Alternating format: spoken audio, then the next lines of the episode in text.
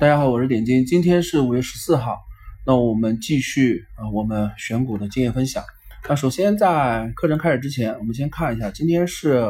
呃周一第一个交易日啊，在我们上周四的时候，我们有做了一次呃音频的直播的课程啊，在音频直播课程里面，因为那个时候有配桌面的软件，可以给大家去呃看一下。然后我们当时顶出来是这个指数，五月的指数，包括六月。啊，那今天群里朋友很多人在问啊，这个大盘的一个情况。我们说指数维持看涨啊，包括呃直播里面我们讲到的技术线啊那个大的一个区间三角整理啊，那么指数看涨并不代表个股会普涨啊，我们只是维持看涨指数啊，那么指数不要有任何的担心。那我们选股的一个基础，包括从去年开始，下半年开始啊。其实市场的一个焦点现在已经不能像以前那样去选了。以前指数涨的时候，个股不管是中小板还是蓝筹，或多或少都是普涨的。而今年其实有一个比较明显的主线啊，市场会比较呃有一些和以前的交易习惯有一些不一样的，也就是说会看业绩啊，这个个股的业绩的一个财报。以前的话，一只股票业绩再烂，但它可能股价涨上天。但是今年其实如果业绩不好，它上涨或者涨幅比较大的概率是比较低的，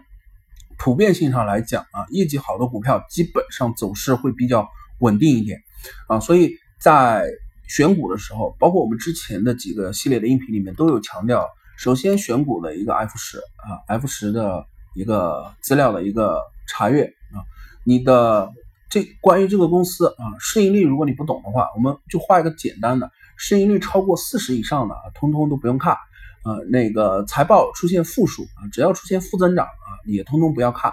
啊。票池里面三千多只票啊，A 股市场这么多只票啊，总是能选到符合我们条件的。那在不符合我们条件的基本面不符合的情况下，我们就自动一个排除掉。那在今天讲板块的呃指数的一个选股的一个情况之前，我们再来回答一下，因为之前包括今天很多群里面有人在问啊，这个首先我们讲一下煌上煌，因为上周不管是直播还是。在音频里面，我们一直在讲煌上煌这支票。那煌上煌从上周五的时候啊，上周四是呃坚实的一根阳线啊，收到六十 MA 均线上方。那上周五的时候是呃有所回落，包括今天整个早盘起呃阶段，煌上煌其实开盘的时候还有一个小幅的一个低开啊，但是它再次是回落到六十 MA 均线下方。这是你要看啊，有的朋友你不用去做紧张，我们整个这支票的选股形态，包括在。呃，上周四的直播里面，我们有提到的那个是有一个投资者朋友选出来的，呃，六零零幺幺幺啊，就是结合我们前面第一个系列音频里面讲的啊，在六十 MA 均线下方做三角整理啊，那那个形态是一个非常标准的一个形态。那么包括现在黄上黄，黄上黄，你现在也可以认为它是在六十 MA 均线下方啊，不叫下方，在它横中间的这个位置，因为它已经穿了三次啊，穿了三次。然后它现在是在六十均线 MA 上下啊这个小的一个波动区间范围内去做震荡，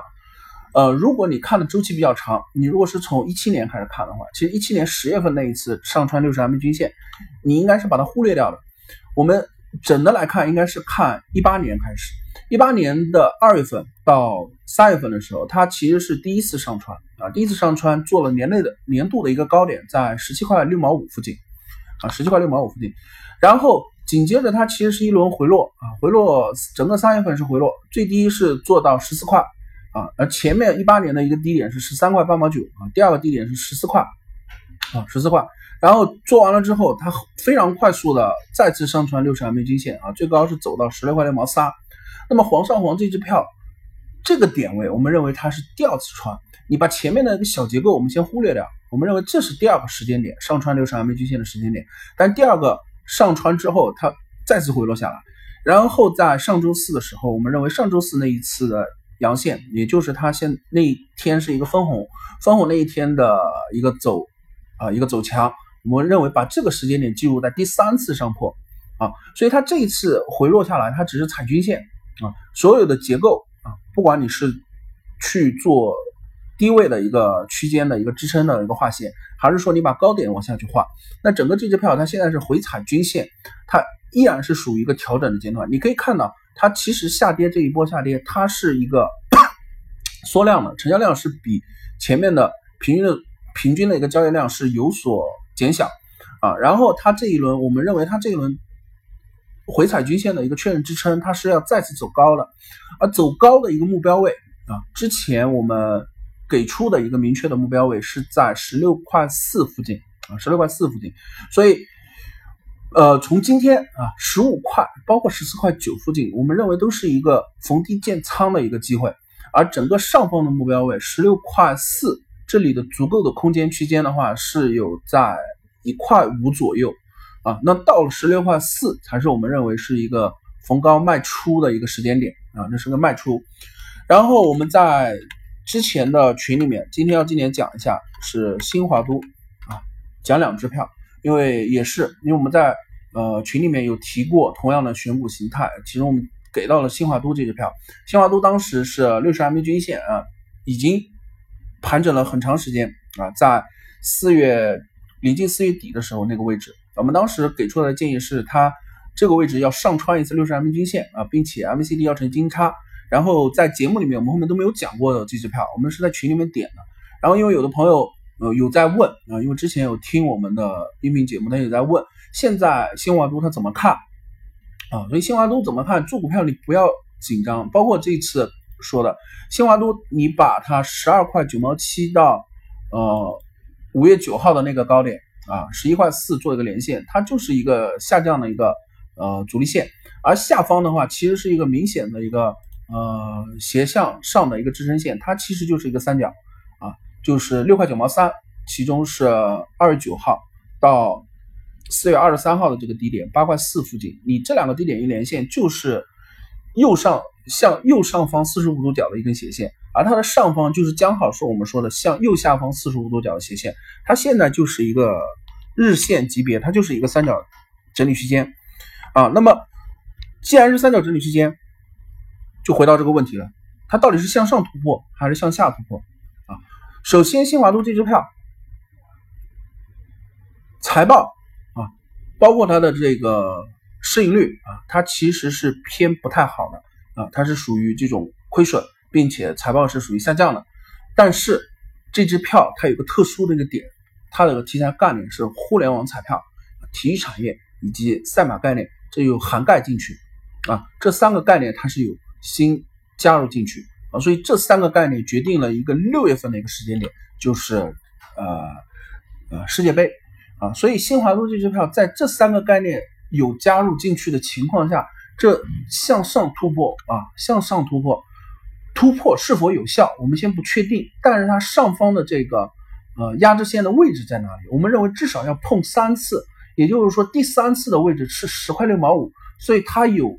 足够的一个空间是再次回测十块六毛五，那么它有没有可能向上去突破？借着六月世界六月份世界杯这个事件，这个事件向上去走突破啊？我们认为到那个十块六毛五的时候，需要去做相关的板块的一个关联的观察。但就目前来说啊，哪怕你有持仓，哪怕你有这个呃考虑介入啊，这个目标位应该是在十块六毛五附近啊，十块六毛五附近才是你的第一。考虑离场的位置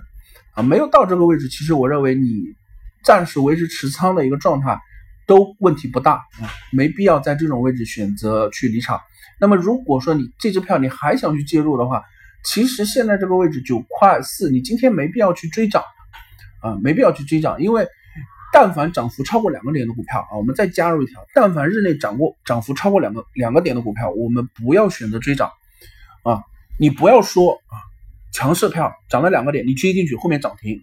啊，这是一个不好的习惯啊。我们不是说这样的交易方式你不能挣钱，我们认为有很多朋友通过这样的方式，他也追到了后面啊，可能下午的时候封板，但是我们认为这不是在我们可以大众化、可以复制的一个选股形态的一个分享的一个案例里面，我们认为能够大众化啊，大家能在复制的这种交易模型里面去做交易的情况下。可以拿来共享共用的一个通用的一个公式。那首先呢大前提，我们追涨是不介入的啊，追涨就不介入的啊。如果你追涨赚钱了啊，那恭喜你啊，我们认为是恭喜你。但是在我们的大前提里面啊，我们认为是不追涨。所以这是新华都。那么今天的话，我们之前我们已经讲了衣食啊住啊住的话，我们是不太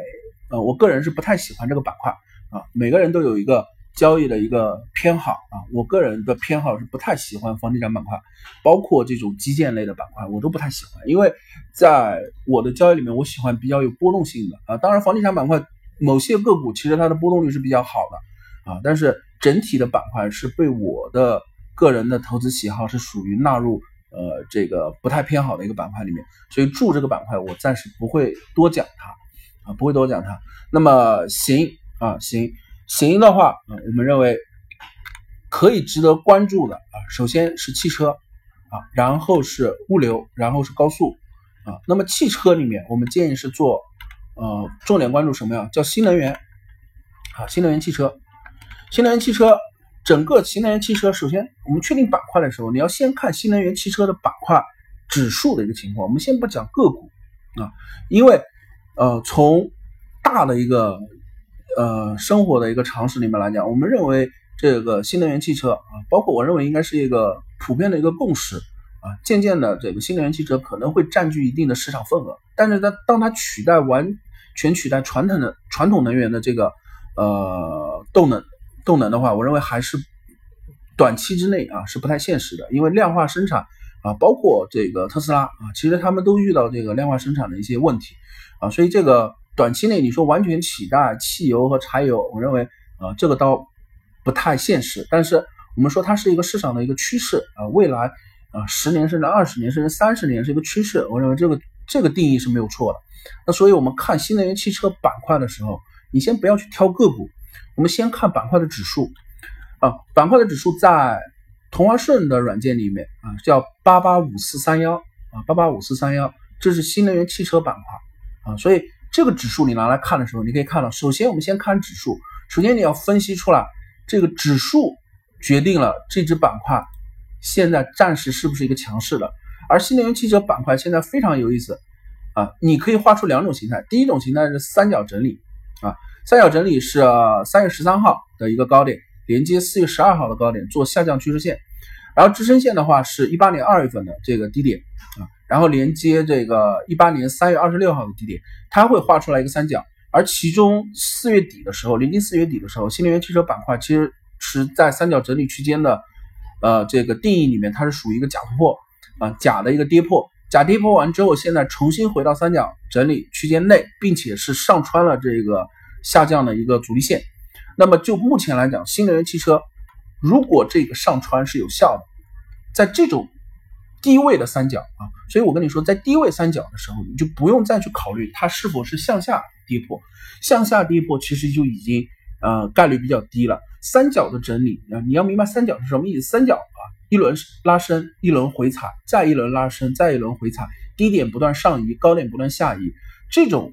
就已经是不是单边下跌了，也就是说，资金和多头其实是已经在三角整理里面明确的表现出他的想法了啊，表现出他的想法了，并且这个大区间的位置是在板块指数的低位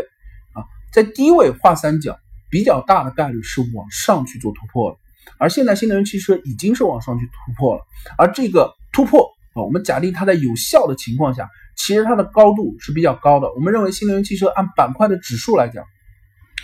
这个一八年的三月十三号的这个高点是在一九四零啊，是八八五四三幺这个板块指数的话，一九四零。那我们认为它首先上车的目标位就应该在一九四零这附近啊。包括今天整体的新能源汽车板块里面的个股啊，其实涨势是比较强的啊，涨幅是比较大的。那选股的情况下，我们在下节的音频里面会讲。但是板块指数我们先点出来，行这支票啊，行这个字，我们如果选择了新能源汽车，首先在选股的时候，先看指数啊，指数包括这个板块的指数，我们认为它的上涨的幅度空间足够，在这样的三角整理突破的情况下，三角整理突破的高度等于三角形的高度，而这个高度至少是要测一八年三月呃十四号的这个高点。而就个股的话，在我们节目最后来讲，在板块确定的情况下，如果你选择这个板块的股票，我建议你看一个时间点，所有的板块。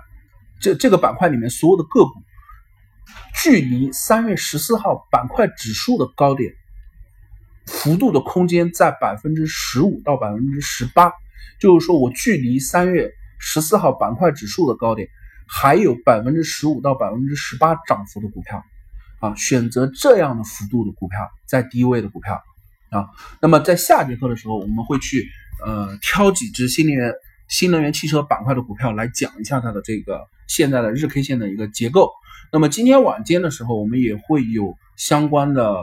呃个股的一个解答，包括选股的经验的一个分享啊，我们会在呃直播室里面去做呃相关的一个呃分析啊和分享。那今天的课程就到这里啊，谢谢大家。